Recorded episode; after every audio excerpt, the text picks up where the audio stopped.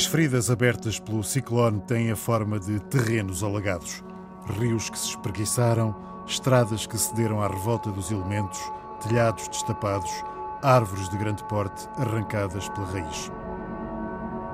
As cobatas desfizeram-se, as culturas foram arrastadas na corrida desenfreada das águas. Uma das zonas mais atingidas foi a de Buzi e toda a região que leva a Dombe, já nas proximidades da fronteira com o Zimbábue. Do posto administrativo do Gonda, junto ao rio Buzi, até Dombe, há uma picada de algumas dezenas de quilómetros.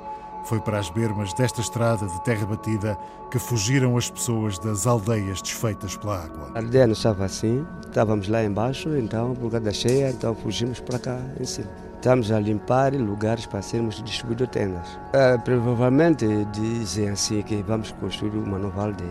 Aqui? Sim, sim. Então, é por isso que está a ver essas pessoas estão a limpar. A aldeia já não existe, mas o nome mantém-se. Tusenjoma. A esperança é reconstruir a aldeia. Ao olhar para a desgraça, as pessoas perguntam ao futuro como vai ser a vida. Dia não sei dizer a verdade, porque o governo, você já sabe, promete, pode prometer, não vir fazer. Pode prometer e fazer. Está a ver o que é isso? E o que, o que é que precisa para reconstruir a aldeia? É precisado tudo, o cimento, chapa, uhum. tijolos. Ainda não chegou nada? Ainda nenhuma coisa que apareceu cá. Prometeram fazer isso. Quem? O governo aqui da, o governo. da província? Da província, sim, sim. Estas palavras são do régulo Joaquim Luís. Tucenjoma tem 1.693 pessoas. Os olhos do régulo procuram o chão quando fala nos que morreram. Sim, morreram. Foram 12. Isto é, seis mulheres e seis homens. Estou a incluir criança e ah. adultos. Nesta estrada de terra picada sucedem-se os grupos de pessoas que improvisam abrigos. Algumas têm tendas do Instituto Nacional de Gestão de Calamidades. As mulheres lavam a roupa na beira da estrada em águas lamacentas que as inundações trouxeram. Aliás, são as mulheres quem mais trabalha, quase sempre com os filhos às costas. A viagem segue com o carro aos solavancos. Mais à frente é o régulo Salvador que faz as contas da tragédia. Ah, aqui, pessoas que morreram aqui são oito. Oito? Oito que morou neste bairro, neste tudo zonas. Agora que vê de longe, com água, a gente vê que essa pessoa morreu, então a gente não conhece. Então, só oito também. Aqui chegaram corpos trazidos pelas águas desde o Zimbábue. Também aqui, nada ficou das aldeias que estavam junto aos rios Mussapa e Luciti. As casas das pessoas. Sim. Todas as pessoas que, ficavam ali não têm casa nem nada. E agora vivem onde? Quer dizer que outro vive aqui, outro ainda estão ali em outros lados seguros, enquanto nós é, vamos ser divididos italiano para aquelas pessoas que viviam na zona aí, depois para vir aqui na zona segura. As pessoas procuraram zonas seguras, zonas que as águas não alcançassem. Foram muitas as zonas destruídas. Quer dizer que várias das zonas, é? porque aqui tem quatro zonas. Sambai Sede, Raísse, Musengue, Damanico. Salvador, 70 anos, tem o respeito da aldeia e é ele que tem a lista dos nomes que vão receber alimentos.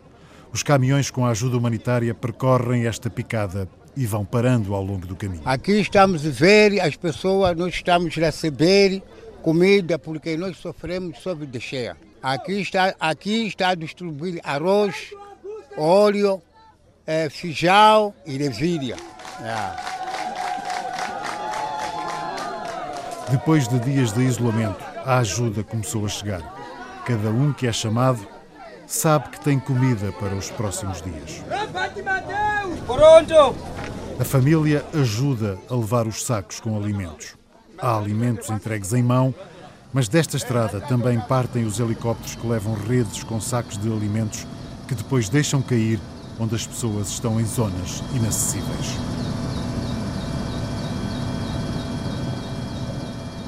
Nestas zonas mais afastadas da cidade da Beira, os helicópteros do Programa Alimentar Mundial também fazem chegar ajuda.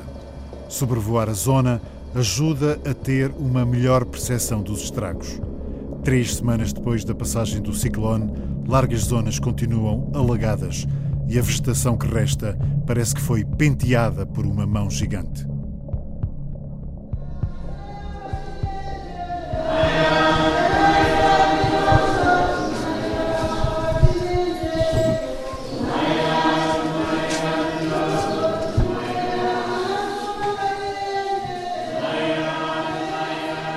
Topo da estrada encontramos a Missão Católica de Dombe.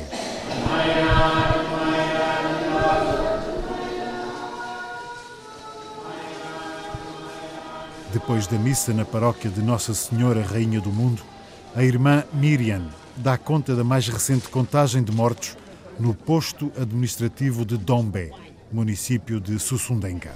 Aqui na localidade de Dombe, é, a última atualização oficial transmitida a nós pelo governo aqui da localidade foi de 157 mortos e 51 desaparecidos. Apesar da tragédia, a resiliência é evidente. As pessoas recomeçam sempre, mas a irmã Miriam sublinha uma realidade impossível de esconder. A alimentação que existe estão chegando, mas ainda é escassa, né? Não é como quando acontecia antes da tragédia, que as pessoas tinham para se alimentar. Então, há o cansaço, ainda um pouco da fome, aquela incerteza de como será o futuro, né? Então ainda paira um misto de dor, de, de, de, de, tristeza. Nesta região, as machambas foram devastadas. As machambas são as hortas, os locais de cultivo. Para além da alimentação e da reconstrução das habitações, a população precisa de outros apoios que assegurem o futuro. Precisamos de ferramentas para que essas pessoas comecem a cultivar a terra, sementes. Né? Então, todo o apoio nesse momento de tudo é muito necessário, muito bem-vindo. Esta missão católica em Dombe foi o primeiro local a que as populações recorreram quando os ventos e a água fustigaram a região. Mais de três semanas depois, permanecia uma dúvida. É, o ciclone atingiu aqui a, local, a localidade de Dombe, chegou aqui na quinta-feira. Ventos fortes, com chuva. Mas a cheia foi na sexta-feira, no outro dia.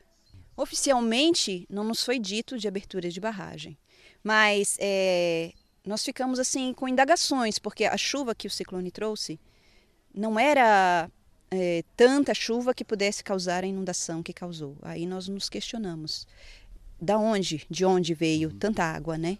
Aí nas nossas mentes, será a abertura de alguma barragem? Porque era muita água em pouquíssimo tempo. A esta dúvida, o Ministro do Ambiente e do Território, Celso Correia, responde com a garantia de que não foram abertas albufeiras nem barragens. Nós não, não, não abrimos nenhuma albufeira, houve sim um momento de receio, tínhamos receio que tivesse arrebentado uma albufeira pela magnitude, ou uma barragem, pela magnitude da, da, da, das inundações que tivemos, mas de facto, agora que vamos estudando mais o fenómeno e temos reconhecimento do terreno, não temos nenhuma albufeira, que, nenhuma barragem que se quebrou, Tivemos sim é uma chuva que caiu de 400 milímetros num dia só que causou esta inundação. Não houve abertura de barragens Não. Eh, nem albufeiras? Houve uma abertura de barragem, ocorreu de Corabaça, mas de uma forma cautelada e foi no, no rio Zambeze, no vale do Zambeze, que não teve impacto nem no, no, no, no, no, no Pungue nem no, no Búzio. A garantia fica, mas é certo que passaram algumas horas entre a passagem dos ventos mais fortes e a água que tudo levou à frente. E o tudo é mesmo tudo, desde as estradas destruídas aos pilares das pontes que cederam.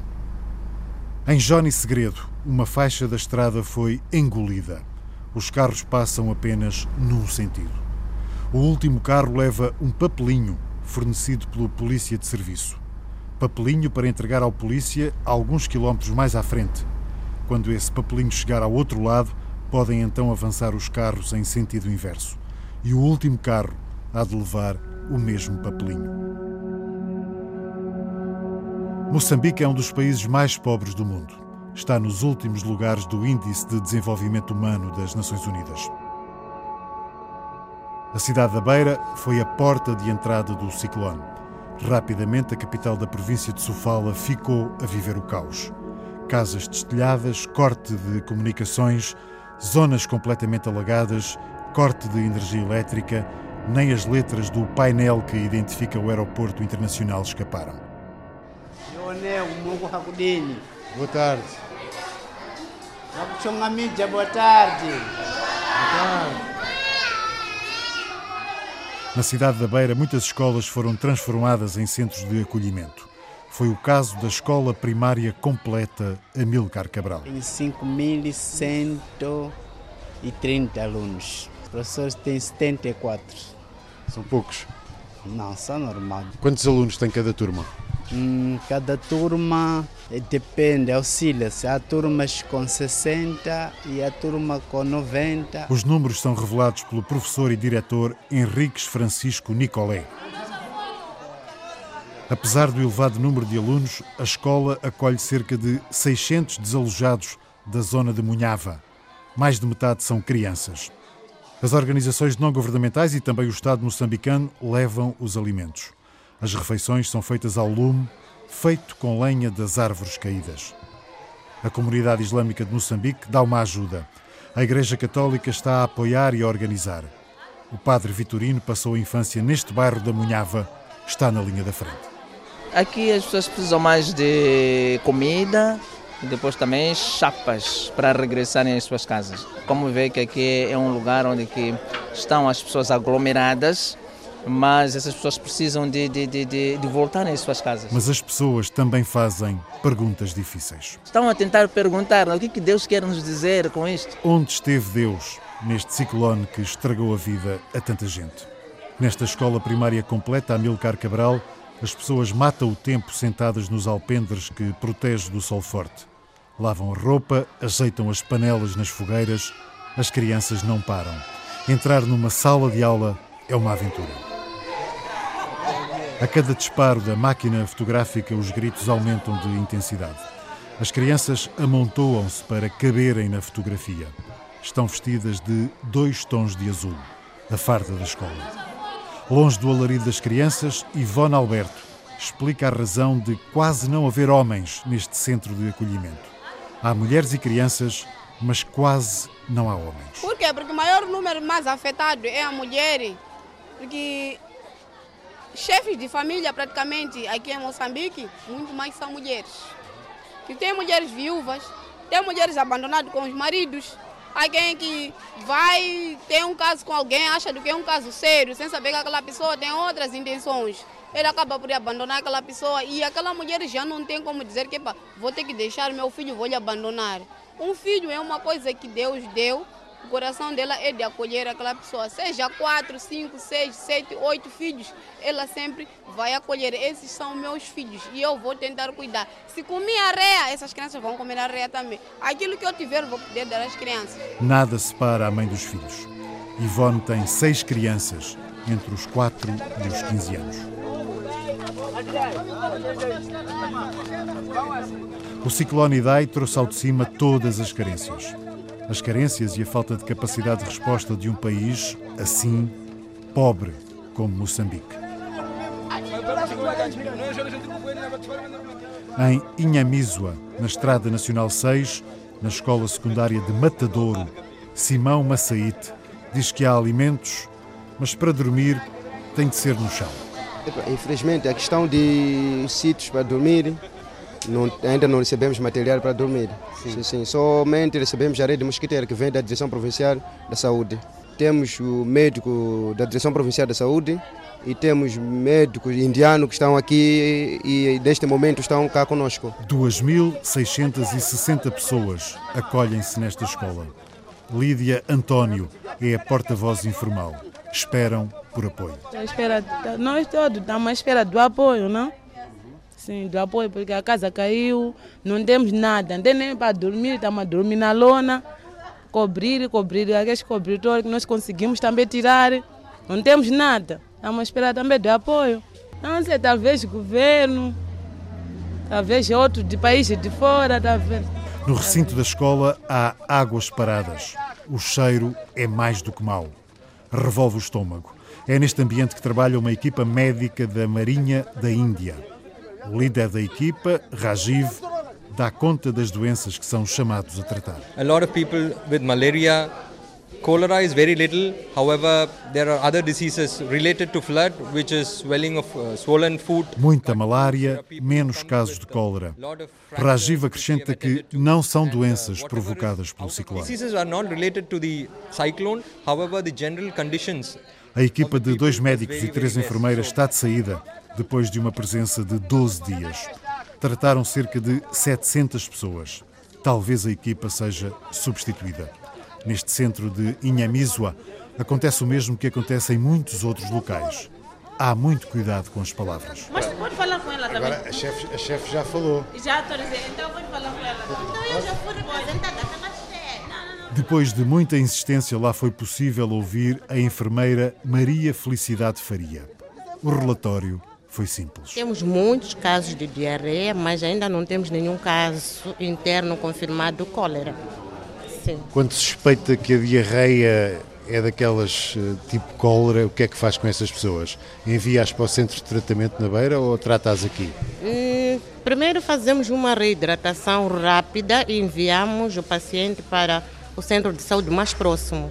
Temos o centro de saúde de Xingussura, temos o centro de saúde de, de Inhamizua, para receberem o soro parenteral. Cólera foi assim como que uma palavra proibida.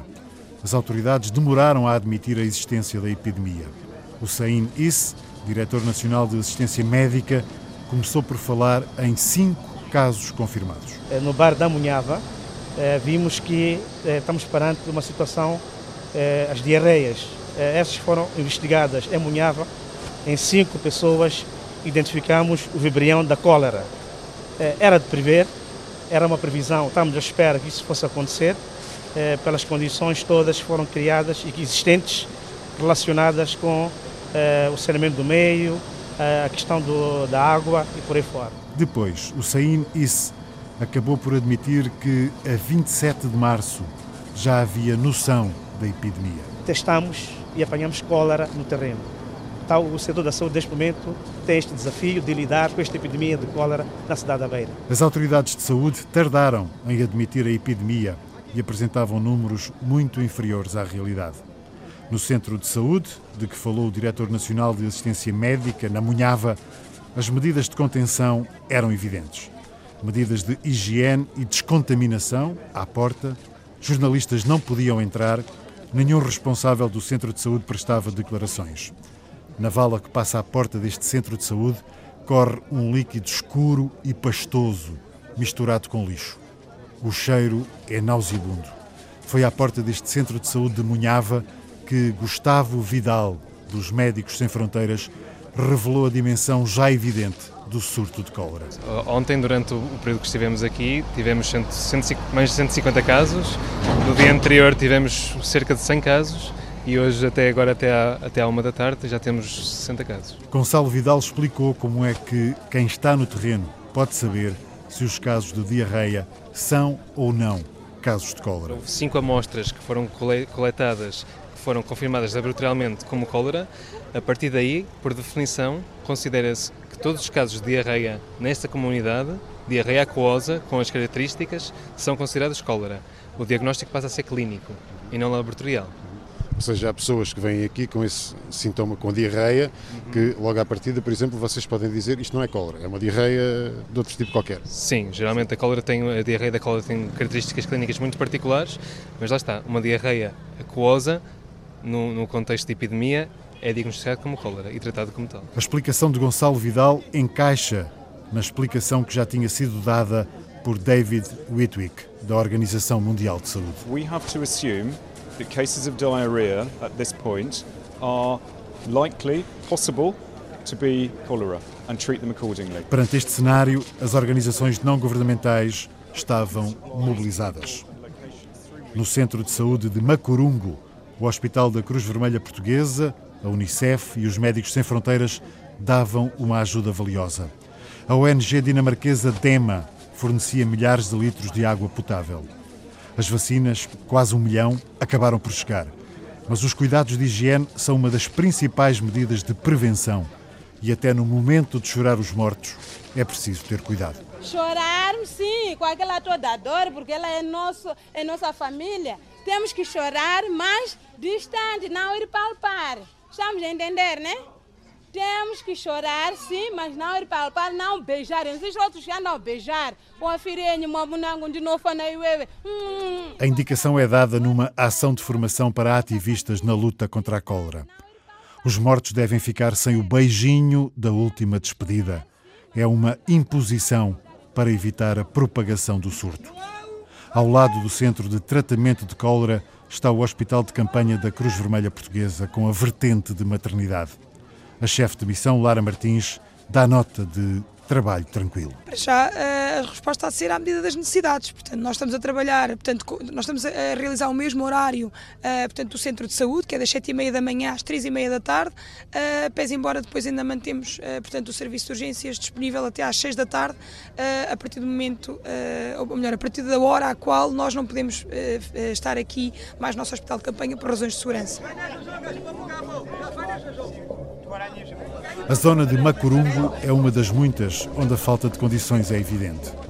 Muitas habitações de construção precária, ruas de buracos em terra batida, ausência de saneamento, as bancas de negócio encavalitam-se à beira da estrada. A cidade da Beira revela as cicatrizes nas árvores ainda caídas ao longo das ruas, o lixo ainda acumulado e que tarda em ser retirado, os painéis publicitários despidos e vergados pela força do vento. As antigas casas coloniais foram as que melhor resistiram.